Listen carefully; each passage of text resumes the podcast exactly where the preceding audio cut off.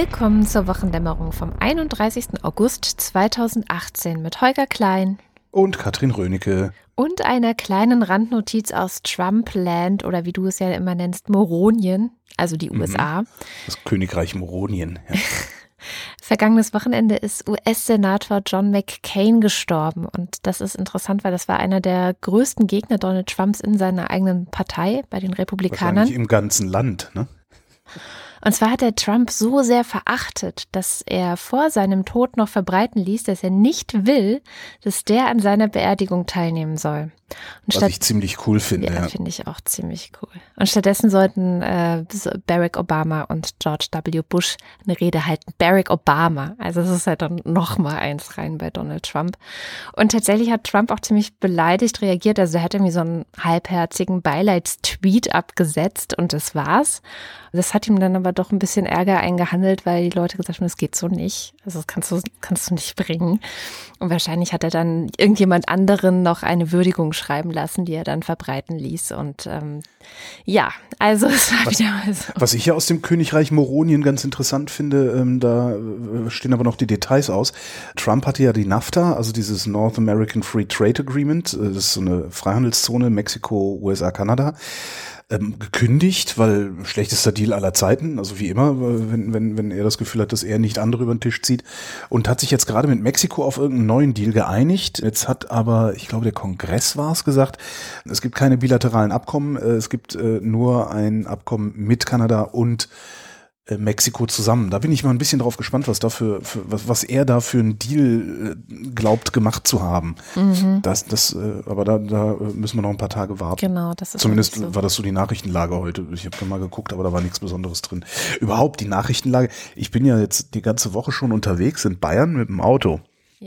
Und fahre von, von Station zu Station, um da Podcasts aufzunehmen für einen Auftraggeber, einen institutionellen. Und ich höre den ganzen Tag Radio. Das yeah. ist echt, ich, ich bin so äh, Was? überfüllt, überfüllt mit Nachrichten. Ich habe, das ist echt, das hat, ist mir total schwer gefallen, mich überhaupt für irgendwas zu entscheiden für diese Sendung, weil eigentlich will ich von all dem nichts mehr hören.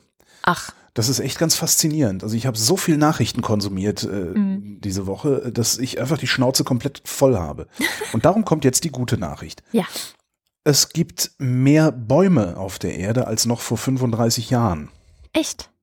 Ja, was ja schon mal irgendwie ganz nett ist. Also ähm, ja. der Verlust, der, also der, der Baumverlust in den Tropen, wo, wo ja massiv abgeholzt wird, unter anderem für weiß ich, Nutella oder irgendwas, was wir, wir hier den ganzen Tag benutzen. Ich weiß gar nicht, ist in Nutella ist auch irgendwie Palmzeug drin, ne?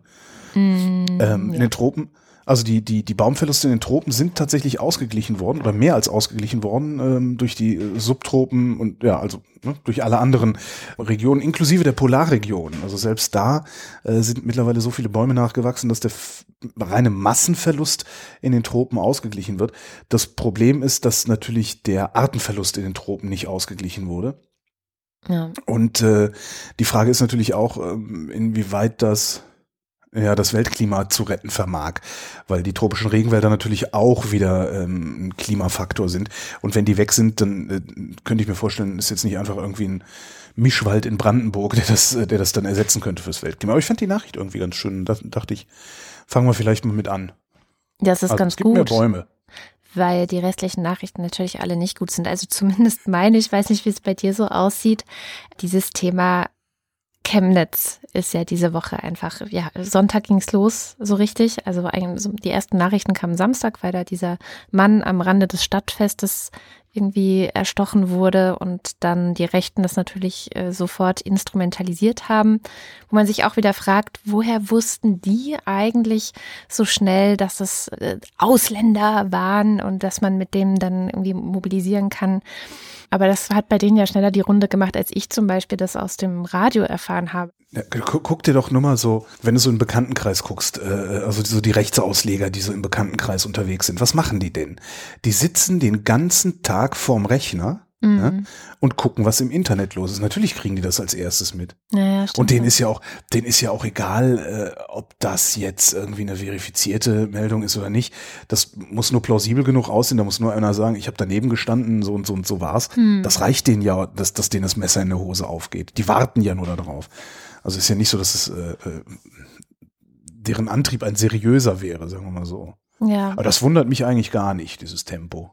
Naja, also mich hat es halt einfach so verwundert, weil ich mit den Nachrichten durcheinander gekommen bin. Also bei mir war zuerst die Nachricht da, dass dann Sonntag die Rechten eben aufmarschiert sind. Also so äh, Trauermarsch haben sie es genannt, aber wenn man sich die Bilder davon anschaut, ist es halt eine Nazi-Demo gewesen. Ja, ja. Ähm, und ich habe nur mitbekommen, jetzt gibt es irgendwie plötzlich eine Nazi-Demo, aber warum eigentlich? Und den Grund habe ich dann Montag erst erfahren, weil Montag sozusagen wirklich erst ah. offiziell klar war, dass es wirklich äh, keine Deutschen äh, waren, sondern dass jetzt Haftbefehl gegen einen Iraker und Syrer war es, glaube ich, ne, erlassen worden ist. Und deswegen, das war so eine komische für mich als, als, ne, wie du ja sagtest, Nachrichtenkonsumentin dann auch so durcheinander. Aber ja, das, das liegt halt daran, dass es keine Nachricht war. Also, ja, dass, ja, genau. dass die beiden, dass die beiden Typen einen anderen Typen auf dem, auf dem Stadtfest abgestochen haben, das ist keine Nachricht. Mhm. Ja, man, man, man kann das immer nur wieder, man kann das immer nur wieder wiederholen. Das ist im Grunde ist das eine aus dem Ruder gelaufene Kneipenschlägerei irgendwo in der Provinz. So. Und da bleibt das auch. Und das ist, das wird ja immer erst zu einer Nachricht von bundesrepublikanischem Rang in den Köpfen der Nazis, weil die natürlich äh, ein, ein, ein, ein dahinterliegendes oder darunterliegendes System sich zusammen fantasieren, ähm, was halt so aussieht, als gäbe es ein strukturelles Problem mit allen Ausländern hier in der Bundesrepublik, genau. sodass wenn einer dieser allen Ausländer, die ja per se böse sind, zeigt, wie böse alle Ausländer sind, dass das natürlich auf der Eins in der Tagesschau zu sein hat. Aber so ist es ja nicht, so funktionieren Nachrichten ja nicht. Das ist nichts anderes als eine aus dem Ruder gelaufene Kneipenschlägerei im bayerischen Oberland oder sowas. Und äh, wenn, wenn da auf, in der Kneipenschlägerei ein Typ einen anderen Typen absticht, ist das auch nicht in der Tagesschau. Ja, genau. Das, daher kommt das eben, dass man, dass man da sitzt und denkt, warum, warum marschieren die da jetzt los? Ja, ja, ja genau, so war das, ja. ja. Naja. Aber das ist tatsächlich, man muss das den Leuten auch immer wieder sagen, auch gerade in Diskussionen, also weil das ist so ein Punkt, wo, wo du ja immer wieder hinkommst, wenn du mit Leuten diskutierst. Ähm, es kommt immer wieder dieses, ja, man traut sich kaum noch auf die Straße, die sind alle kriminell, blablabla, aber die Medien berichten nicht darüber. Nein, es gibt kein strukturelles Problem und darum hat auch die Bundesrepublik kein Problem und darum ist das keine Nachricht. Das, äh, ich werde nicht müde, das zu sagen. Ja. Und die meisten Leute verstehen es sogar. Das ist ganz Ja, ja, klar, natürlich. Also das Wenn man es ihnen mal erklärt hat, wie Medien funktionieren. Ja, und vor allem, ich, ich zum Beispiel, ich habe dann auch mit meiner Mutter ein bisschen drüber geredet und habe gefragt, na, was steht denn in deiner Lokalzeitung zum Beispiel drin, was du nicht in der Tagesschau hörst? Und dann, da, darüber kriegst du sie dann meistens so die, das in ihren Lokalnachrichten findet sowas dann schon eher mal statt, ne? Weil es ja, einfach, natürlich. natürlich für den Ort selber ist es was Besonderes Da und ist hin. es ungewöhnlich und ist es was, genau. Aber es gehört halt eben nicht in diese Bundesnachrichten und in den Lokalnachrichten findest du halt, wenn du mal genauer liest, sehr, sehr viele Verbrechen, meistens von Ja, Deutschen sicher. so, ja.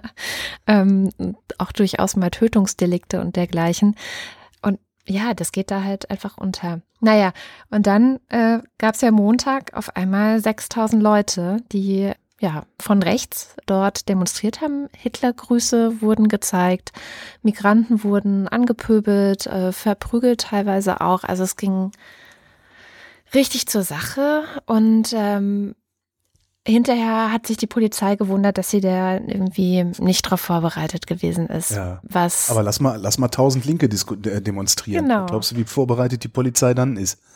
Genau.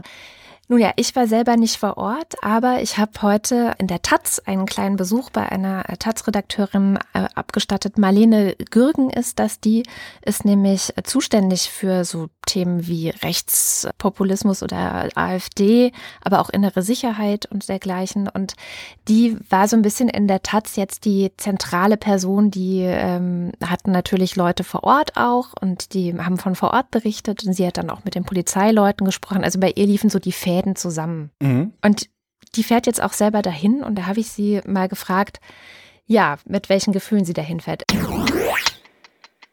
Marlene, du fährst ja heute oder morgen nach Chemnitz und meine erste Frage an dich ist, ob du auch einen Helm mitnimmst, weil ich habe gelesen, dass Journalisten dort jetzt ähm, langsam anfangen, sich Helme aufzusetzen zum eigenen Schutz. Ich nehme tatsächlich keinen Helm mit, ich habe gar keinen.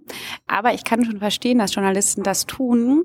Ich war ja am Montag jetzt selbst nicht dort, aber alles, was ich von dort äh, gehört und gelesen habe, das war schon erschreckend. Und ich glaube das auch, dass das so war, dass die Polizei da für die Sicherheit der Journalisten und ja auch der Gegendemonstranten nicht mehr garantieren konnte. Ich glaube, dass das jetzt anders sein wird. Also meine Erwartung ist schon, dass dort jetzt mehr Polizei sein wird. Aber genau, ich kann auf jeden Fall die Kollegen verstehen, die sich jetzt da quasi selber schützen wollen. Am Montag ist ja so ein bisschen die Situation außer Kontrolle geraten. Es hieß ähm, auch in der Taz zum Beispiel, dass die Nazis im Grunde machen konnten, was sie wollten. Wie würdest du das einordnen, dass das so passiert ist? Ja, das ist ja immer noch ein bisschen die Frage, hat man das wirklich so unterschätzt? Also hat die Polizei das wirklich so unterschätzt? Es hat sich ja eigentlich vorher angedeutet, dass das eine große rechtsextreme Mobilisierung sein würde. Und der Verfassungsschutz hatte ja wohl auch entsprechende Hinweise gegeben. Und deshalb kann man jetzt sich jetzt eben fragen, also entweder sie hatten es wirklich unterschätzt oder sie haben eben nicht adäquat reagiert. Und eigentlich ist es ja in jedem Falle ein Skandal. Ich war auf jeden Fall überrascht. Mir hat der Polizeisprecher aus Chemnitz dann später gesagt, die Lage sei händelbar gewesen mit den 591 Einsatzkräften vor Ort. Ich glaube, das ist für alle Leute, die da vor Ort waren, einfach äh, quasi wie Hohn in den Ohren, dann sowas zu hören. Also, dass das nicht stimmt, das ist, glaube ich, offensichtlich. Die, die da jetzt mobilisieren, die sind in den Medien immer wieder zu lesen, die heißen Pro Chemnitz. Hast du ein bisschen Informationen, was das überhaupt für welche sind, diese Pro Chemnitz Leute? Also die gibt es schon länger, die kommen jetzt quasi nicht aus dem Nichts. Seit 2014 haben die schon äh, drei Sitze im Chemnitzer Stadtrat. Also sind da eigentlich wirklich ja eine etablierte politische Kraft und der ähm, Chef quasi ist auch schon sehr viel länger umtriebig dort. Es ist früher in verschiedenen anderen rechten Parteien gewesen, bei den Republikanern zum Beispiel. Und ja, das ist also, die nennen sich ja selbst Bürgerbewegung. Das ist ja dann immer so äh, die Frage, ob sie das wirklich sind. Aber ähm, jedenfalls sind die eben schon länger in Chemnitz aktiv und eben auch gut vernetzt in verschiedene Richtungen. Also sowohl so in die klassische rechtsextreme Szene als auch eben zu zu den rechten Hooligans, als aber auch so eher zu der sogenannten neuen Rechten, also ähm, zum Beispiel dieses Institut für Staatspolitik um Götz Kubitschek, auch dahin gibt es da Verbindungen. Genau, und diese gute Vernetzung erklärt wahrscheinlich auch, warum äh, ihnen das möglich war, da am Montag innerhalb kurzer Zeit so viele Leute zu mobilisieren. 6000 Leute. Das wäre tatsächlich auch meine nächste Frage gewesen, wie das kommt, dass wirklich 6000 Leute da auf die Straße gehen. Jetzt wird ja sehr viel darüber gesprochen, inwieweit das Ganze so ein bisschen ein Synonym für Sachsen ist und wie das weitergeht. Ähm, wie siehst du das? Also bist du eher pessimistisch für die Sachsen oder siehst du irgendwo auch Punkte, wo du sagen würdest, ja, da kann man ansetzen, um zu gucken, eine positive Veränderung voranzutreiben? Also ich glaube, man muss da unterscheiden. Also man muss auf jeden Fall sagen und auch immer wieder sagen, dass es natürlich in Sachsen sehr viele Menschen gibt, die sich gegen rechts engagieren und das schon seit langer Zeit tun und dass es immer falsch ist, das unter den Tisch fallen zu lassen und so zu tun, als gäbe es das nicht. Damit tut man den Menschen vor Ort keinen Gefallen. Und gleichzeitig muss man aber auch sagen, dass die Menschen, die das in Sachsen tun, seit Jahren berichten, dass ihnen dabei Steine in den Weg gelegt werden. Und zwar nicht nur, weil es eben diese aktive rechtsextreme Szene gibt, sondern eben auch von Seiten der staatlichen Verantwortlichen. Und ich glaube, dass das Problem in Sachsen schon ein spezielles ist, sozusagen eben nicht nur was die Neonazi-Szene angeht, sondern vor allen Dingen auch was den Umgang von Seiten der Regierung und insbesondere eben von Seiten der sächsischen CDU angeht. Jetzt gibt es sehr geteilte Meinungen zu Michael Kretschmer, der ja erst ja, vergangene Woche, als diese Geschichte mit dem ähm, Hutbürger, wird er ja inzwischen in den sozialen Medien genannt war, sehr doof reagiert hat, muss man einfach so sagen. Jetzt diese Woche auch erst irgendwie schleppend, aber dann doch ein Statement. Und ich habe jetzt zwei geteilte Meinungen sozusagen in den Medien wahrgenommen. Die einen sagen, ja, das, also einer von der Zeit äh, meinte, der soll zurücktreten. Und ähm, Sabine Renne fand es jetzt zum Beispiel äh, bei Radio 1, die gesagt hat, er ist eigentlich die einzige Hoffnung, die wir gerade in Sachsen haben und wir müssen ihm den Rücken stärken und wir dürfen ihn jetzt nicht so hängen lassen. Auf welche Seite würdest du dich stellen? Ja, ich finde das auch ein bisschen schwierig einzuschätzen. Also ich glaube tatsächlich, dass sich mit seinem Amtsantritt quasi viele Hoffnungen verbunden haben und er gilt ja schon jetzt als jemand, der sich eben viel auch äh, quasi dem Gespräch mit den Bürgern stellt und da viel vor Ort ist und so weiter. Ich glaube, sozusagen, das kann man schon auch anerkennen.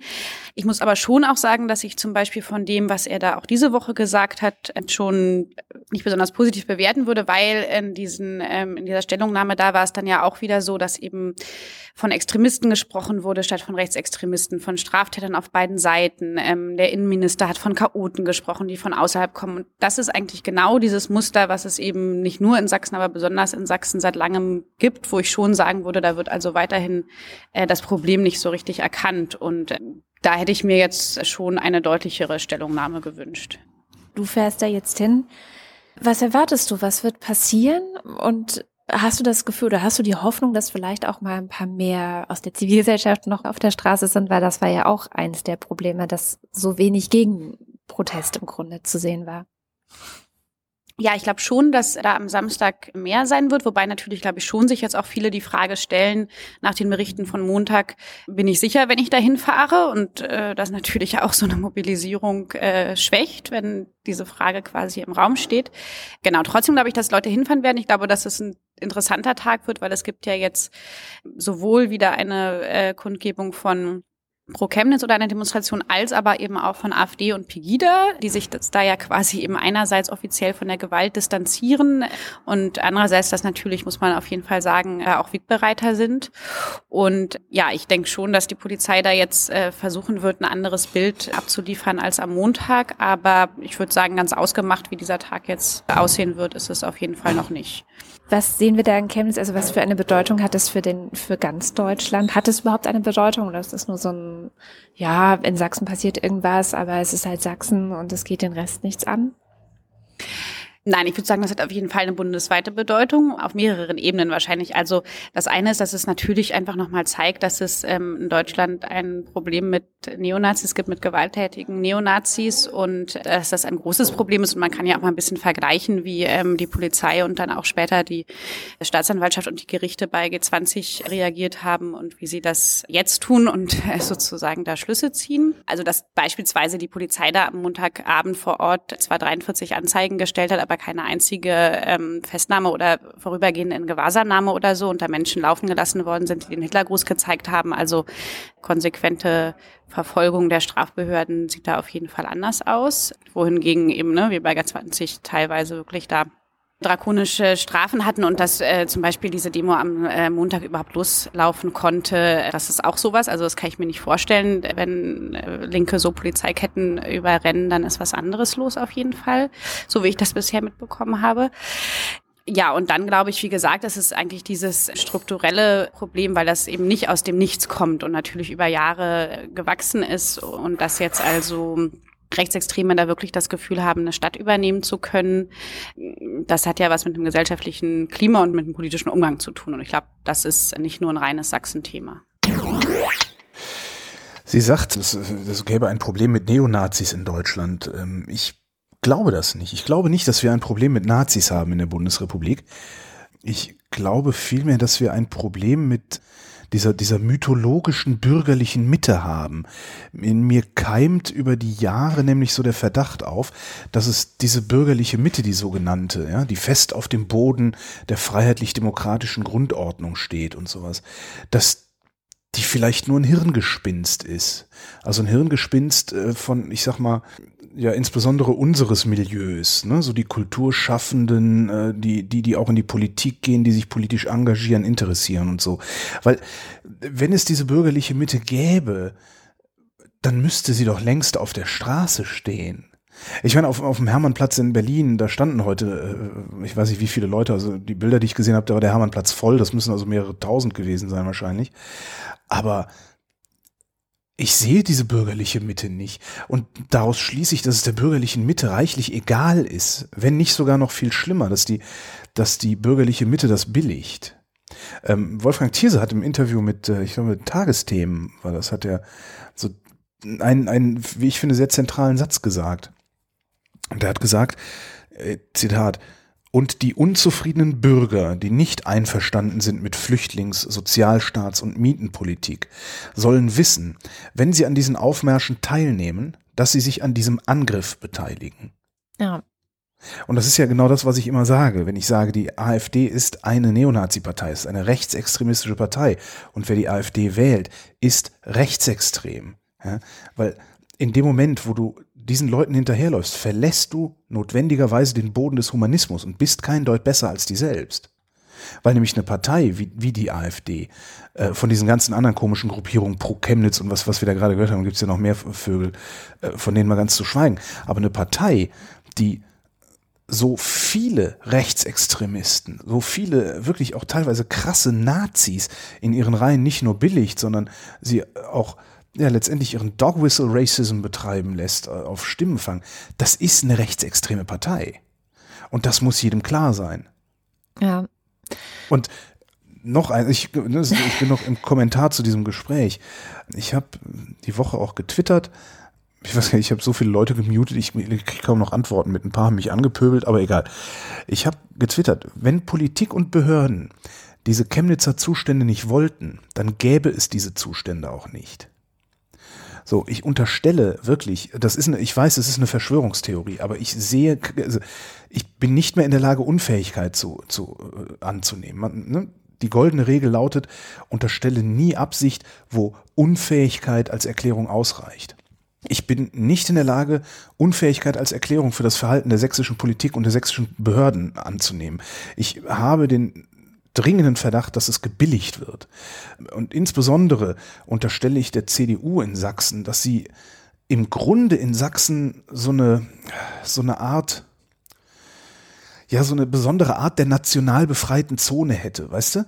Irgendwie so ein Zustand wie in der Bundesrepublik in den 1960er, 1970er Jahren, wo der Ali im Block am Stadtrand wohnt, brav arbeitet, die Scheißarbeit macht, für die wir Allmanns uns zu schade sind, äh, ordentlich Steuern zahlt, aber ansonsten die Fresse hält. Ich ich werde den Verdacht nicht los, dass die insbesondere die sächsische CDU genau so eine Gesellschaftsordnung gerne in Sachsen sehen würde. Was das Ganze umso alberner wird, weil das wird nicht passieren. Ja? Also das ist drei Generationen her und äh, der Ali, der zieht jetzt nicht mehr einen Block an den Stadtrand, sondern der will jetzt hier mitreden, der zahlt nämlich Steuern. Ja. Also man mag mich da jetzt wieder mal für einen Verschwörungstheoretiker halten. Ich, ich kann es mir nicht mehr anders erklären. Ich kann mir das nicht erklären. Ich, äh, ich, ja, mir fehlen sogar die Worte. Ja. Und es ist nicht mal ein Rant.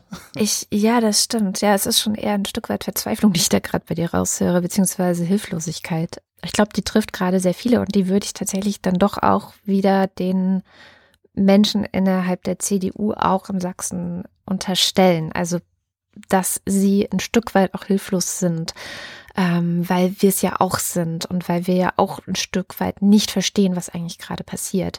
Was seit Jahren schon passiert. Also das ist ja genau der Punkt. Es passiert ja seit ein paar Jahren schon. Und du hast immer gesagt, das sind Schnuller-Nazis. Aber es gibt eben auch viele, die, die am Anfang gedacht haben, nee, man muss, man darf die nicht jetzt irgendwie über einen Kamm mit Nazis scheren und da es steckt vielleicht doch was anderes dahinter und und und. Inzwischen wissen wir, das Einzige, was diese Leute vereint, ist ihre Ausländerfeindlichkeit. Ja, das ist das zentrale Motiv und das ist das, was sie alle vereint. Und trotzdem, und das, ich glaube, ich habe es in der Zeit bei Harald Welzer gelesen, der hatte da einen Kommentar. Ich krieg's nicht mehr genau zusammen, aber er, in, er ging in die Richtung, dass er sagte, vor ein paar Jahren wäre es nicht möglich gewesen, dass so ausländerfeindliche mm, Kommentare in Kommentarspalten oder auf Facebook oder sei es sonst wo mehr Likes bekommen als die, ich sag mal, die demokratiefreundlichen. Ich fasse es jetzt mal ja, so ein bisschen oberflächlich ja. zusammen. Das hat es vor ein paar Jahren halt nicht gegeben. Also wir haben tatsächlich ein, eine Veränderung im Vergleich zu was, vor 2015. Was ist das? Woher, woher kommt diese Lust an der Zerstörung? Das ist auch was, was ich nicht begreife. Wir, wir leben in den besten Zeiten, die die Bundesrepublik je gesagt, erlebt hat. Ja. Mit Ausnahme vielleicht der späten 1980er Jahre Bundesrepublik alt. Ja, da war es vielleicht noch ein bisschen besser, aber die Lebenserwartung niedriger. Aber wir haben noch mehr Arbeitslosengeld gekriegt, ne, Jobgarantie und so weiter. Aber wir leben wirklich in der bestmöglichen aller Bundesrepubliken. Und ausgerechnet die wollen die kaputt machen. Ich, ja, ja. Klar, ich habe, du kennst ja meinen Erklärungsansatz des, des zu kurz gekommen Seins äh, und zwar nicht materiell zu kurz gekommen Seins, sondern eigentlich so so ein bisschen wie so eine sexuelle Frustration. Weißt du, so äh, ich, ich habe doch viel mehr viel mehr Einfluss, viel mehr äh, Recht auf Mitreden, viel mehr Bestimmung äh, verdient. Ähm, aber deswegen mache ich doch Sachen nicht kaputt. Ich muss doch, ich, ich kann mir wirklich nicht vorstellen, dass jemand dumm genug sein kann, zu sagen, ich mache es lieber kaputt, als alle mir zur Verfügung stehenden demokratischen Möglichkeiten zu, zu benutzen, dieses System in meinem Sinne zu verändern. Weil die Möglichkeiten sind ja da. Das Brett ist natürlich dick, was man da bohren muss. Das geht nicht von heute auf morgen. Atomkraftwerke auszuschalten hat auch 30 Jahre gedauert und dann haben es am Ende nicht mal die Grünen gemacht. Ja. Aber äh, ist so halt keine halt. Instant-Lösung. Ähm, Nein, und die, die gibt es halt auch nicht. Ja. ja? Aber es, äh, ich glaube, die Leute hätten das halt gerne in vielen Bereichen, dass man immer sofort Ergebnisse sehen will, ja. dass man immer sofort irgendwas verändern will und die ein, ja, es ist so ein bisschen Triebabfuhr, habe ich oft das Gefühl, das ja, dann eine Rolle spielt. Der Kapitalismus oder die moderne Marktwirtschaft, die erzieht uns ja auch dahin, ja, ja dieses Instant-Ding. Also nicht umsonst liefert Amazon mittlerweile am gleichen Tag, wo du es bestellst. Ja? ja? Wir sind noch nicht mal mehr bereit, irgendwie ein oder zwei Tage auf eine Jacke, die wir uns bestellen, zu warten, obwohl wir eine Jacke im Schrank haben und die neue eigentlich gar nicht brauchen. Das, ja, die Convenience Food Industrie äh, wächst. Das, ja, wir, wir, wir leben in so einer Instant-Welt und irgendwie scheint bei den meisten Menschen nicht anzukommen, dass Gesellschaft sich nicht instant in irgendeine Richtung bewegt. Und die Frage ah. ist ja, was kann man tun? Ne? Also das, ah. das ist eigentlich das, was mich am meisten so umtreibt. Was macht man denn jetzt? Also was ist denn jetzt angesagt? Da gab es auch ein paar Einwürfe, unter anderem von Georg Löwisch, ähm, das ist der Chefredakteur der Taz, der hat so einen Fünf-Punkte-Plan vorgestellt, ähm, was man auf jeden Fall jetzt sofort machen könnte. Das der erste Punkt ist, und das finde ich auch den wichtigsten, um die Straße kämpfen. Also das kann nicht sein, dass da irgendwie nur so ein paar hundert gegen so ein paar tausend auf der Straße sind, sondern das muss einfach, die Leute müssen auf die Straße. Und zwar die Chemnitzer, aber gerne auch, ich habe jetzt schon gesehen auf Twitter Leute, die dazu aufrufen, so hey, wenn ihr es euch nicht leisten könnt, ich schieße euch was dazu, kommt nach Chemnitz, ja. Das ist das Erste. Dann ganz wichtig, um die Migrantinnen und Migranten kämpfen, also die da vor Ort sind, die unterstützen, die auch unterstützen gegen den Rassismus, den es ja auch teilweise in den Behörden dort gibt. Also sein Vorschlag ist, so eine Art Ombudsstelle zu schaffen, an die sich Geflüchtete wenden können, wenn sie dem strukturellen Rassismus in, in Behörden begegnen. Dritter mhm. Punkt, den er hat, um die Schulen kämpfen. Ja, klar. Also er sagt halt auch hier, da geht's halt alles los. Das ist hier bauen wir uns ja die Bürger der Zukunft und hier muss halt wir hatten das ja schon mal in einer der vergangenen Sendungen, viel früher Politik und äh, Gesellschaftsunterricht und viel früher über solche Dinge reden. Was ist Demokratie? Wie funktioniert sie? Ähm, in was für einer Welt leben wir? Was, was bedeutet Globalisierung und so weiter? Ja. Und er ist einer derjenigen, der sagt, um Michael Kretschmer kämpfen. Weil okay, das ist äh, vielleicht ein bisschen schwaches Argument, aber er sagt, wenn der abgesägt wird, dann rutscht die Sachsen-CDU noch weiter nach rechts ja. und dann gibt es als nächstes Schwarz-Blau und das müssen wir eigentlich unbedingt verhindern und er ist der Einzige, mit dem wir es verhindern könnten. Das ist halt noch die Frage, ne? Also äh, letzte, letzte Sonntagsfrage für Sachsen hat die CDU, ich glaube, bei 30 und die AfD bei 25 Prozent gesehen, wenn ich jetzt die Zahlen richtig im Kopf habe. Ich habe es mir leider nicht notiert, ich Idiot. Die werden koalieren, so oder so, Kretschmer hin oder her. Ja, und selbst wenn Kretschmer bleibt und selbst wenn er sagt, es gibt keine Koalition mit der AfD, ja, dann wird er halt nicht der nächste Ministerpräsident. Tja. Ja, es ist ich, alles ganz schön düster. Ich traue den, ich traue denen überhaupt nicht mehr über den Weg. Also der sächsischen CDU traue ich überhaupt nicht über den Weg. Ähm, Kurt Biedenkopf ist ja im Grunde für diese ganze Scheiße da in Sachsen verantwortlich, weil Kurt Biedenkopf, äh, also Kurt Biedenkopfs Lebenslüge ist ja, dass es in Sachsen kein Problem mit Rechtsextremismus gibt. Biedenkopf war der erste äh, Ministerpräsident von Sachsen sehr, sehr lange, hat da im Grunde wie so ein, wie so, so ein kleiner König da so vor sich hin regiert. Ne? So, das war so sein Land, seine Sachsen, äh, einen sehr unangenehmen Politikstil, also von außen betrachtet hat er, hat er gehabt. Den müsste man eigentlich mal fragen, wenn er denn ehrlich genug wäre, den müsste man eigentlich mal fragen, was diese Scheiße eigentlich soll, die er uns da eingebrockt hat. Ob es das wert war. So, warum, hm. warum hast du das gemacht? Tja. Ich weiß ja nicht so, dass ist ja nicht so, dass vor 20 Jahren nicht schon die ersten Warnungen äh, äh, es gegeben hätte. Ja, überhaupt nicht. Also es ist ja auch das, was ähm, Marlene gesagt hat. Es gibt seit Jahren, seit vielen, vielen, vielen Jahren die ähm, Organisationen vor Ort, die dort auch die entsprechenden Erfahrungen sammeln, denen aber halt auch keiner zuhört. Wenn die ja. Anzeige erstatten, dann kann es auch genauso gut sein, dass die Anzeige nicht aufgenommen wird oder dass es einfach nicht weiter verfolgt wird oder so, wie wir es ja auch inzwischen aus Neukölln kennen. Solche Geschichten gibt es wirklich schon sehr, sehr lange und die die Antifa, ich hab's, ich kann es ja immer nur wieder sagen, das war damals, gab es ja mal so eine große Debatte bei den Piraten um eine Antifa-Fahne, die irgendjemand aufgehängt hat und als ob die jetzt das personifizierte Böse wären. Mhm. Wenn man sich mal mit Ostdeutschen unterhalten hätte, damals hätte man festgestellt, dass die Antifa zum Beispiel in Ostdeutschland eine extrem wichtige Struktur ist, um den ganzen Nazis dort überhaupt irgendetwas entgegenzusetzen. Mhm.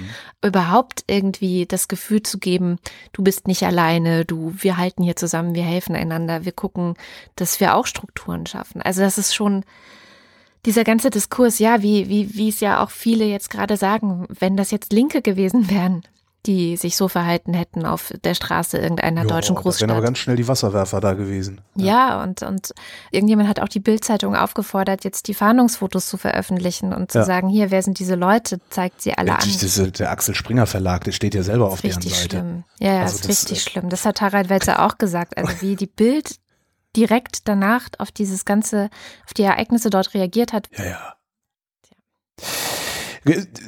Themenwechsel, Themenwechsel? Ja, gerne weil da ist ja eh, also das ist so viel gesagt und ge geschrieben und so. Es gab auch diese EU-Umfrage zur Zeitumstellung. Ja.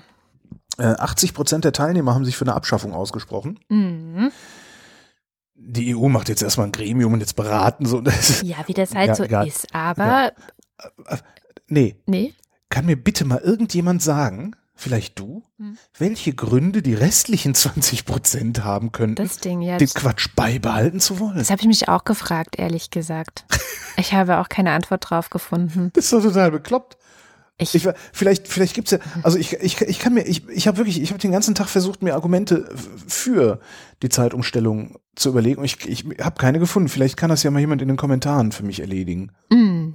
Das fände ich auch mal sehr interessant, weil ich weiß auch nicht, was da, keine Ahnung. Aber 80 Prozent ist ja eindeutig genug und sie wollen, also sie werden ja wahrscheinlich jetzt irgendwas tun. Also soweit ich das mitbekommen habe, soll es ja so gestaltet werden, dass die Art und Weise, wie es dann umgesetzt werden soll, also ob die Sommerzeit oder die Winterzeit beibehalten werden soll, das soll dann den Ländern überlassen werden. Das heißt, ähm, mal gucken.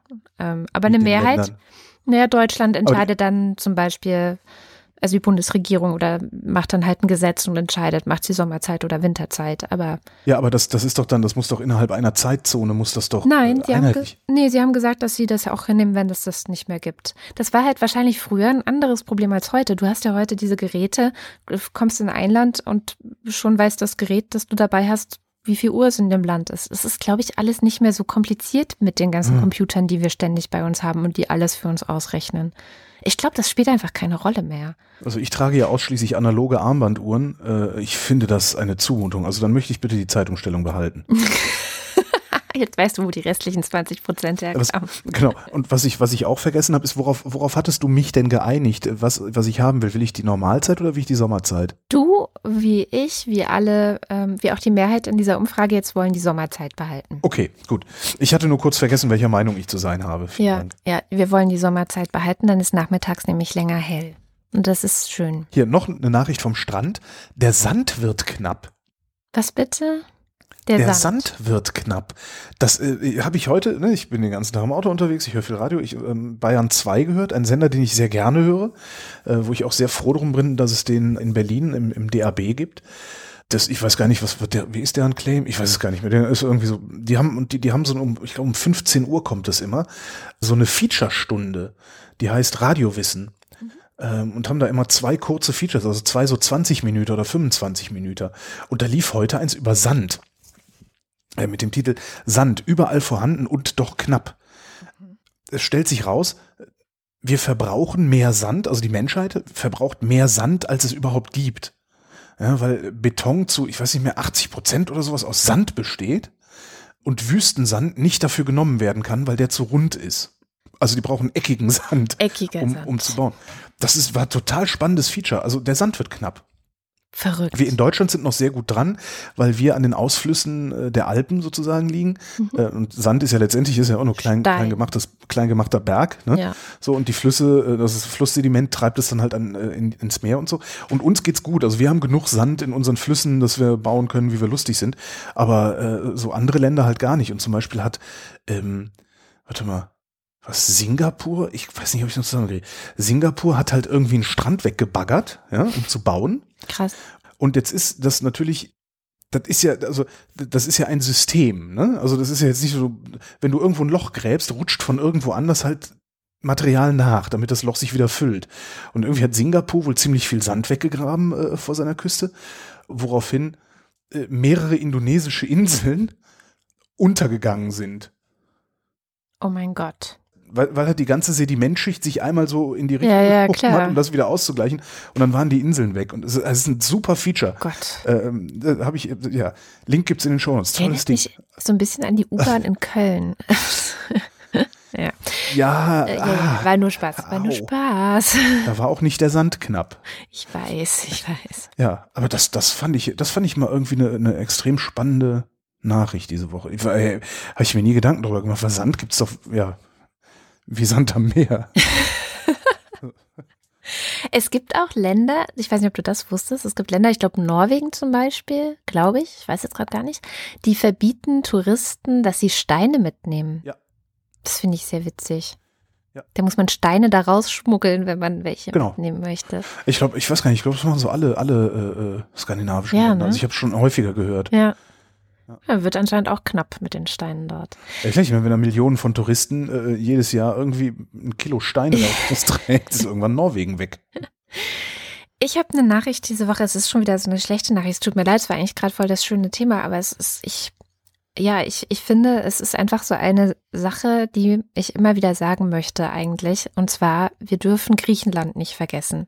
Jetzt war Griechenland, ich glaube, vor zwei Wochen ganz viel in den Medien, weil ja deren Hilfsprogramme ans Ende gelangt sind und ähm, irgendwie alle jetzt so in die Zukunft blicken und versuchen optimistisch zu sein. Und dann wurde ganz viel beleuchtet, mit den Leuten da geredet und so weiter und so fort. Aber was ähm, bisher zumindest noch nicht hier in den deutschen Medien angekommen ist, ist, dass dort immer noch solche Flüchtlingscamps sind, zum Beispiel Moria äh, auf Lesbos, aber auch Idomeni, wo seit mittlerweile mehreren Jahren ähm, Geflüchtete im Grunde gestrandet sind. Ähm, über Moria war gerade bei der BBC ein extrem erschreckender Bericht, also dass dort, dort leben 8000 Menschen, geschätzt 8000 Menschen, Ausgelegt war es ursprünglich mal für 2000 und auch nur mhm. vorübergehend, mhm. weil man ja hat ja dieses EU-Türkei-Abkommen geschlossen und da sollen ja dann, die Türkei soll ja dann wieder die Geflüchteten aus der EU abnehmen und so weiter und so fort, aber das funktioniert alles vorne und hinten nicht.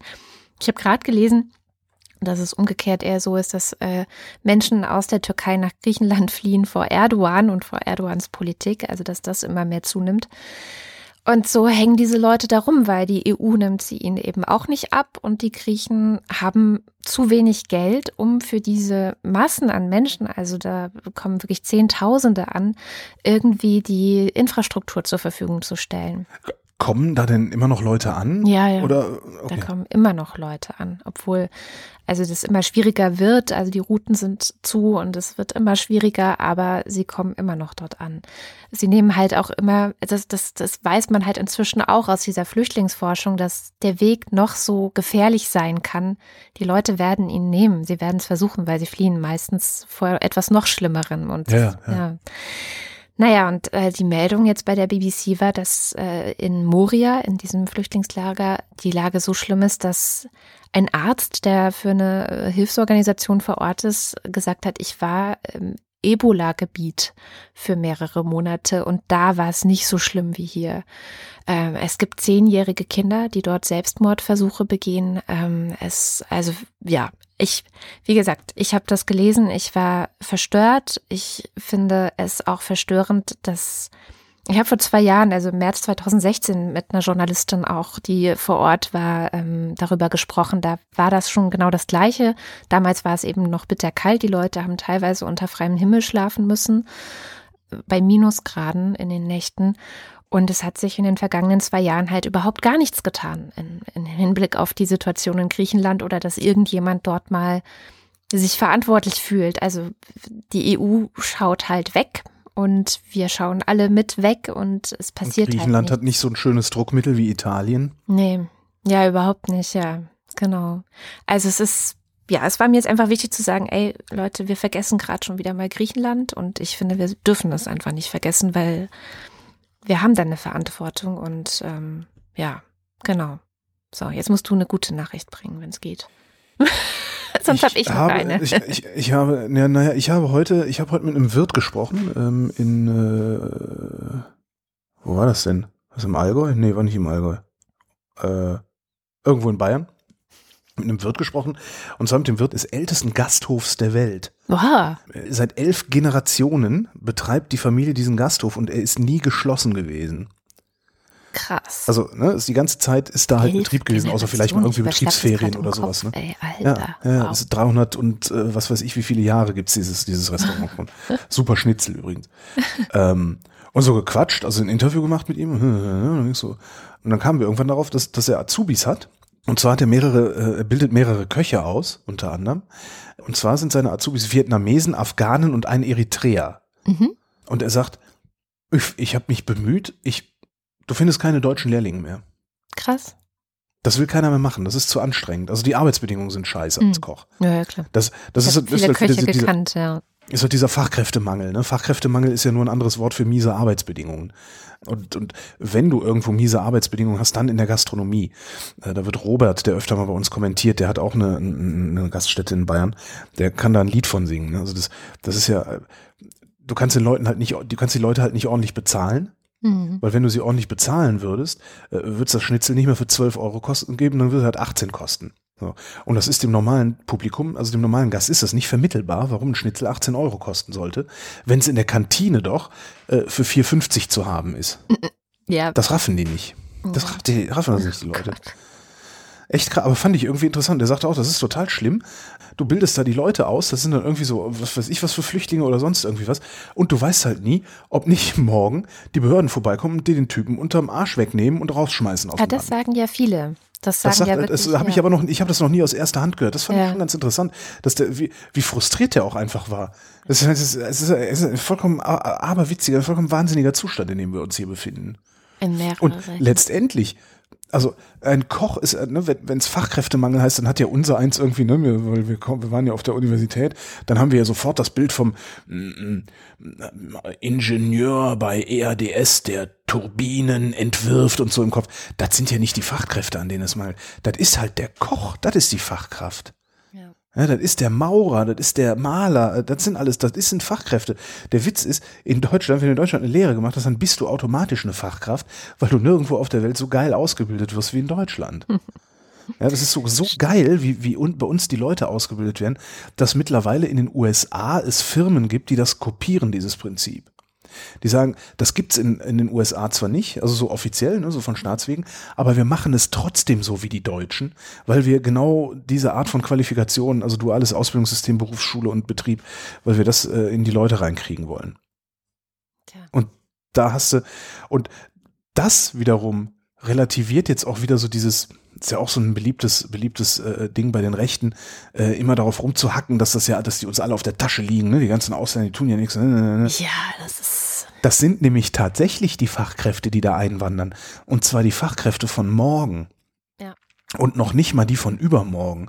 So, und ich wette, natürlich, da sind, äh, das sehen wir ja immer mal wieder, da sind Kriminelle dabei, da sind äh, Geisteskranke dabei, da sind Faule dabei, äh, alles dabei. Aber ich verwette meinen Arsch darauf, dass die überwiegende Mehrheit von denen unfassbar hungrig ist und nichts lieber tun würde, als einen Job zu machen. Einen Job Natürlich. zu lernen. ja, natürlich. Und äh, dann, dann gab es noch, äh, Bundeskanzlerin ist ja gerade in äh, Ghana, glaube ich, unterwegs. Ne? Accra ist die Hauptstadt von Ghana, meine ich, wär's. Und da gab es auch heute ein, was war denn das?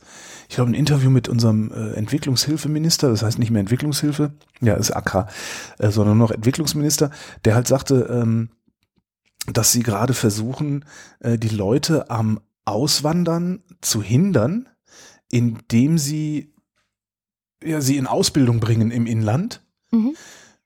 mit der Perspektive, wenn sie dann qualifiziert sind, durchaus auswandern zu können. Was ein total geiler Trick ist eigentlich. Ja. Die sagen halt, ja komm, ich bring dir jetzt bei, irgendwie was Cooles zu machen, ein Geschäft, ich will eine Existenzgründung, tralalala, äh, dann gibt's so, die meisten wollen sich selbstständig machen, ein kleines Business machen, die kriegen dann halt so, äh, ne, so Betriebswirtschaftskurse und was weiß ich was. Aber du sagst halt, hier, bring dich doch selber erstmal auf den Stand, dass du in Deutschland einfach arbeiten könntest und dann bewirb dich nochmal. Und der Trick dabei ist ja natürlich, dass ab dem Moment, wo genug Leute in Ghana auf so einem Stand sind, auf so einem Ausbildungsstand und auf so einem Bildungsstand ja auch, sie wahrscheinlich anfangen werden, lokal Wirtschaftsstrukturen zu etablieren, Mhm. sodass sie gar nicht mehr raus wollen. Das ist zumindest die Hoffnung, ja. Ich finde es auch sehr Das hat er sinnvoll. nicht, das hat er nicht gesagt. Ich glaube, das traut er sich nicht, das zu sagen. Aber das ist ja, was dahinter steckt. Und ich finde das Ja. eine total geile Idee. Ja, und das kann man ruhig auch sagen, finde ich. Also ich finde, man kann ruhig auch sagen, dass man gerne hätte, dass äh, Ghana und Kenia und wie sie alle heißen, Uganda, dass diese Länder so gut es geht ähm, auf die Füße kommen. Das wünscht man denen Ja. doch. Also ich meine, das ist, äh, Hat er auch gesagt, er hat auch gesagt, wir müssten eigentlich, was wir eigentlich machen müssen, ist sämtliche, sämtliche Güter vom afrikanischen Kontinent äh, frei handelbar machen in der EU. Also keine Zölle, kein gar nichts, ja. um denen auf die Füße zu helfen. Ja, man kann da, glaube ich, noch recht viel tun. Im Moment ist halt so dieser Konflikt immer noch, dass vielen EU-Staaten, einfach an solchen Ländern wie Italien, Österreich und Co. ist ja nur daran gelegen, dass die fernbleiben, um jeden Preis. Und da hat Simone Schlindwein ja mal im Gespräch mit mir erzählt, dass diese, diese Motivation so, wir arbeiten dafür auch mit Di- Diktatoren zusammen und so weiter, dass das im Grunde das Wirtschaftswachstum auf dem afrikanischen Kontinent hemmt, weil die, Ja, die wollen eigentlich den Weg gehen, den die EU auch gegangen ist, also wirklich freier Handel auf dem gesamten Kontinent und und und, dass sie, dass sie wieder auf die Füße kommen und stattdessen werden die Grenzen aber zugemacht zwischen den Ländern, um das besser kontrollieren zu können Ja. von der EU aus und solche Geschichten. Also ja, also da, das ist schön, dass jetzt unser Entwicklungsminister da irgendwie eine Idee hat, wie man es besser machen könnte. Aber das Problem ist leider sehr viel größer. Einen habe ich noch äh, Ja. aus dem Gespräch mit dem Wirt. Das ist jetzt natürlich, ähm, das erhebt überhaupt keinen Anspruch auf äh, irgendwelche Seriosität, weil es ist, also ne, ich, ich will jetzt nicht Pars Wirt. pro Toto, nein, ich will jetzt nicht Pars pro Toto argumentieren, aber es passt so schön. Es gibt ja immer so diesen, diese, ähm, ja, das ist eigentlich ja auch ein Mythos, dass ja die, die ganzen Asiaten, die wären ja so super integriert hier bei uns, ne, aber, aber mit den ganzen anderen Zuwanderern, da gäbe es ja diese Riesenprobleme. Sagt der Wirt, sag ich so, und wie ist das so, also wie sind die so als Azubis, ist ja, die sprechen ja wahrscheinlich kein Deutsch. Sag ich, ja, ja, also die Afghanen, der Eritreer, die sprechen richtig gut Deutsch mittlerweile. Aber bei den Vietnamesen, da passiert es dann halt schon mal, dass äh, ein Gericht rausgebracht wird, wo anstatt Schnittlauch eine Knoblauchzehe oben drauf. Fand ich irgendwie ganz witzig, wie Ja, dann so, Lauch und Lauch so halt, ne? in so einem kleinen, in so einem kleinen Gespräch irgendwie so einer, einer der Mythen, den ich auch irgendwie anzuhängen scheine, äh, mal eben so ein bisschen erschüttert wird. Ja. Ähm, Das sind alles, wir haben so viele Vorurteile und Klischees in unserem Kopf. Man, man sollte, das ist der erste Schritt, dass man sich das mal bewusst macht. So, ey, Das ist ja, was ich auch immer sage. Ich sage ich sag ja auch immer, wir sind alle Rassisten, ja? weil Rassismus am Ende auch ein Vorurteil ist. Der Unterschied zwischen Zivilisierten und Barbaren ist halt nur, dass die Zivilisierten ihren Rassismus nicht zur Grundlage ihres Denkens und Handelns machen und dann auch noch Politik daraus werden lassen. Das ist, glaube ich, der Unterschied. Harry Potter. Harry Potter wird 20 Jahre alt, zumindest in Deutschland. Denn? Ja, aber Ja, ich- passt so gut. Ja, aber du weißt doch, was ich mit Harry Potter, wie viel, wie viel ich mit Harry Potter verbinde. Ja, ich weiß. Das liegt, das, da, da bist du nicht alleine. Das ist wirklich so ein, Entschuldigung, ich war gerade eingeschlafen. das ist wirklich so ein, das ist wirklich so ein, so ein Ding, was glaube ich total viele Leute mit sich rumtragen, dass sie irgendwie denken, Harry Potter sei für Kinder, sei langweilig, sei halt irgendwie so Hexen- und Zauberergeschichten. Aber ich kann nur sagen, also Harry Potter erklärt in diesen sieben Bänden einmal richtig gut verständlich und ich bin sehr froh, dass so viele Kinder und Jugendliche das lesen, wie Faschismus entsteht. Ach, All das, ja, was wir uns fragen, was passiert hier eigentlich gerade um uns herum, hat meiner Meinung nach J.K. Rowling so, so super aufgeschrieben. Natürlich in dieser Zaubererwelt, aber im Grunde, es entwickelt sich dort eben auch eine Truppe, die gegen die Muggel äh, sind. Also sie wollen die Muggels abschlachten oder die Halbblüter. Ja, das sind dann die, die Hexen zur Hälfte Hexen, zur Hälfte Muggel sind. Muggel also, sind die, die nicht zaubern können. Das sind die, die nicht zaubern können. Man muss genau. immer davon ausgehen, dass es Leute gibt, die noch nicht mal die ersten zwei Bände gelesen haben. Ja, weil ich, ich glaube, dass sowas wie, dass, dass es so ein bisschen zu Allgemeinwissen gehört, selbst wenn man es nicht gelesen hat, dass die Harry Potter Welt nicht Hexen Muggel nennt, oder? Weiß ich nicht. Meinst du nicht? Weil du wusstest es ja auch. Ich habe auch die ersten zwei Bände gelesen. Hast du? Ah, ja, okay. das sage ich doch schon seit Jahren, dass ich das habe und dann gedacht habe, nee, das ist für Kinder, das tue ich weg. Ah, okay, ja, es wird halt wirklich, meine Tochter liest es gerade, den fünften Band. Es geht halt so richtig ans Eingemachte eigentlich erst im fünften Band. Also da wird es wirklich, wirklich politisch, da wird es wirklich schlimm. Es wird auch ab da nicht mehr entspannt und ruhig zwischendrin. Du hast ja davor immer so, so, ne, so, so kindertauglich. Also es ist ja, äh, J.K. Rowling hat ja irgendwann mal gesagt, sie hat die Bände auch so geschrieben für das Alter, was Harry jeweils hat. Das heißt, mhm. eigentlich sollte man mit elf einsteigen, ist so ihr Gedanke gewesen. Ich kenne total viele Kinder, die schon viel, viel früher eingestiegen sind. Und man wächst dann da so mit. Also damals war es ja auch noch so, dass wirklich, das war nicht mal jedes Jahr. Es kam halt immer wieder ein neuer Band raus und dann war man auch schon wieder ein bisschen älter als bei dem davor. Ich habe noch dem fünften Band entgegengefiebert, das weiß ich noch ganz genau. Und dann gab es so Gruppen im Internet, die hatten dann schon den Band auf Englisch. Ich habe es eh alles auf Englisch gelesen, das heißt, ich war klar im Vorteil. Aber die haben dann ähm, so Crowdsourcing-mäßig die äh, Stücke davon übersetzt, sodass die harten Fans, die sich im Internet zusammengerottet haben, die hatten dann die deutsche Übersetzung schon früher als alle anderen. Das war total Eine schwierig. schlechte deutsche Übersetzung. Nee, es war, also das war so ein bisschen Sowas wie, wie automatische YouTube-Untertitel. Halt, ne? Nein, nein, hm? nein, nein, nein. Also es war, es, es, es lief tatsächlich so ähnlich, wie ja auch die Wikipedia organisiert ist. Jeder, der was Sinnvolles beizutragen hat, kann es beitragen. Ähm, klar steht in der Wikipedia dadurch auch, oder stand früher. Ich finde, mittlerweile kann man das, dieses ist ja auch so ein Klischee, ne? Dass in der Wikipedia teilweise Scheiß steht. Inzwischen ja so. finde ich, ist sie wirklich, wirklich gut. Ich glaube nicht, dass in der Wikipedia mehr Scheiß steht als in jeder anderen Enzyklopädie, die es so gibt. Also ich glaube wirklich, dass sie zuverlässiger ist. Aber gut, andere Debatte. Harry Potter. Gebt euren Kindern Harry Potter. Liest es in der Schule, vor allem in den sächsischen Schulen, weil da steht wirklich drin erklärt, wie entsteht Faschismus. Und ich glaube, dass Kinder das auf die Art und Weise sehr gut verstehen und auch sehr gut verstehen, warum das gefährlich und, und schlimm ist und eigentlich nur Schaden bringt. Ja, zwei kleine habe ich noch. Also krasseste Meldung der Woche fand ich ja ähm, Maaßen, der Chef des Bundesamtes hm. für Verfassungsschutz, hat anscheinend einen V-Mann in der Moschee von Anis Amri gehabt. Und die Bundesregierung hat, also es gab eine, eine Anfrage äh, 2017, da ist die Bundesregierung gefragt worden, ob es V-Leute im Umfeld des von Anis Amri gab. Da hat die Bundesregierung geantwortet, nein, die gab es nicht. Äh, jetzt haben die Kollegen, ich glaube, Kontraste war es mal wieder, mhm. ähm, denen sind irgendwie ein paar Papiere zugespielt worden, unter anderem ein äh, sogenanntes, wie heißt es, ein, ein, ein Sprechzettel. Also äh, so, ne, so hier, darüber muss, muss geredet werden, ne? so, so ein Tagesordnungspunktzettel, der nicht, nicht, nicht äh, die Tagesordnung ist. Also ein Sprechzettel zugespielt worden.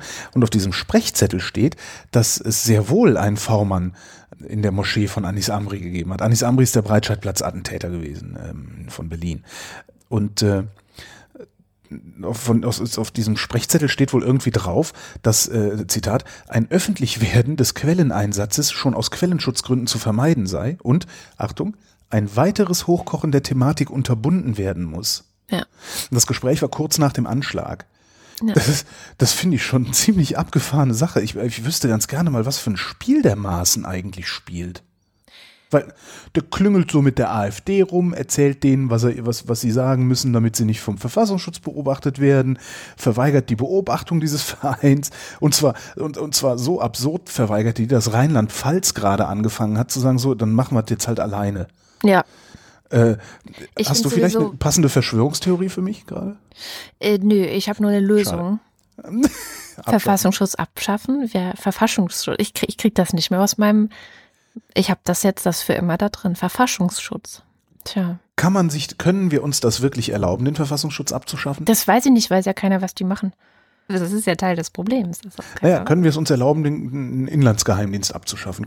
Kämen wir ohne Inlandsgeheimdienst aus? Keine Ahnung. Woher soll, woher soll irgendjemand das wissen, weil niemand weiß, was der macht? Naja, Wenn man so jemand wüsste, was die wirklich machen, dann.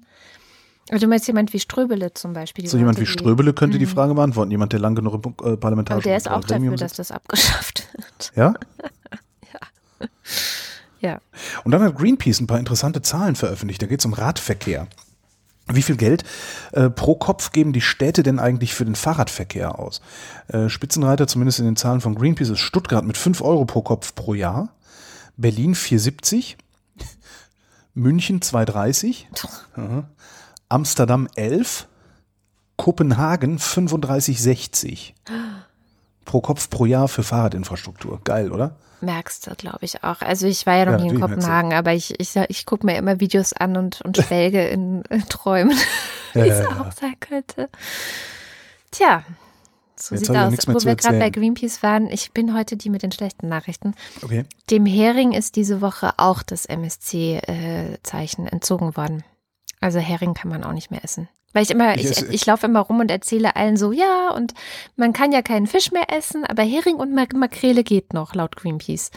Und der Hering ist jetzt auch nicht mehr. Das war's. Ich bleib bei meinen Sardinen aus der Dose von den kleinen Fischern aus der Rance. Wo kommen die her? Aus, ja, ich weiß nicht, wie das heißt. Von Oh. Aus der Orange, aus der Genau, M- aus der Bretagne. Und ähm, ja, das reicht mir an Fisch. Mehr Fisch brauche ich gar nicht. Und vielleicht diese Bio-Fischstäbchen, die du immer kaufst. Ich sag mal, das wird das jetzt hier zum Laber-Podcast. Können wir mal zum Ende kommen? Wir kommen zum Ende und wie immer am Ende bedanken wir uns bei allen, die uns tatkräftig, äh, vor allem finanziell äh, unterstützen. Wie das geht, erfahrt ihr auf wochendämmerung.de slash spenden und am stärksten unterstützen uns die Ultras und der Fanclub und deswegen lesen wir wie immer deren Namen vor. Die Ultras fangen an. Marc Bremer, Oliver Burkhardt, Reto Di Ciotto Isolabella, Roger Eberling, Christopher Etzel, Erik Fröhlich, Benjamin Harnack, Nico Hebel, Norman Holz, Katharina Hüll, Caro Janasch, Matthias Johansen, Dennis Klein, Moss the Techi, Rolf Lühring, Dominik Neise, Robert Reyer, Michael Salz, Jörg Schekis, Andreas Schreiber, Roman Schlauer, Joachim Urlass, Lars von Hof-Hunold, Lars Wagner, Bernd Wehmöller, Christian Wenrich. Justus Wilhelm, und der Fanclub. Jonas Aus, Johannes Bauermann, Miriam Bechtle, Florian Beisel, Andreas Bockisch, Alexander Bonsack, Jan Böske, Birgit Bülow, Felix Bültmann, Hans Damhorst, Christoph Dierberg, Markus Dietz, Jan-Peter Drechsler, Elina Eickstedt, Sebastian Flügge, Oliver Förster, Tamino Frank, Hagen Franz, Wolfgang Fröhlich, Ralf Gerst, Anne Gesch, Anja Klage, Burkhard Gnivos, Benjamin Großmann, Dorian Grunewald, Jan Heck, Christoph Henninger, Tobias Herbst, Fabian Hömke, Andreas Jasper, Philipp Kaden, Arndt J. Kästner, Kai Kramhöft, Markus Krause, Stefan Krause, Magali Kreuzfeld, Thomas und Corina, Oliver Kulfink, Michael Lammertz, Clemens Langhans, Sebastian Lenk, Florian Link, Heiko Linke, Sabine Lorenz, Ines und Mike Lüders, René Ludwig, Thorsten Lünenschloss, Johann Mayer, Martin Meschke, Robert Meyer, Klaus Mitschka, Johannes Möller, Johannes Müller, Anna Neubauer, Oliver Paulsen, Gregor Pich, Josef Porter, Thilo Ramke, Frank Rehme, Christian Rohleder, Pia Römer, Maurice Rossard, Sven Rudloff, Ruth Rutz, Jürgen Schäfer, Christina Schönrock, Jens Sommerfeld, Marie Stahn, Christian Steffen. Ines und Tina. Das klingt Ines so ein und bisschen Tina? wie Bibi und Tina. Ich habe auch gerade gedacht, Ines, Bibi und Tina sind das. Andrea Vogel, Jannik Völker, Nies Wechselberg, Linda Wendisch, Michael Wesseling, Maren Wilhelm, Markus Wilms, Tobias Wirth, Luisa Wolf Stefan Wolf. und Uwe Zieling. Vielen herzlichen Dank. Ja, auch von mir. Und das war auch schon die Wochendämmerung vom 31. August 2018. Wir danken für die Aufmerksamkeit. Was heißt denn hier schon? Wir wollten doch nur 42 Minuten machen. Tschüss. Tschüss.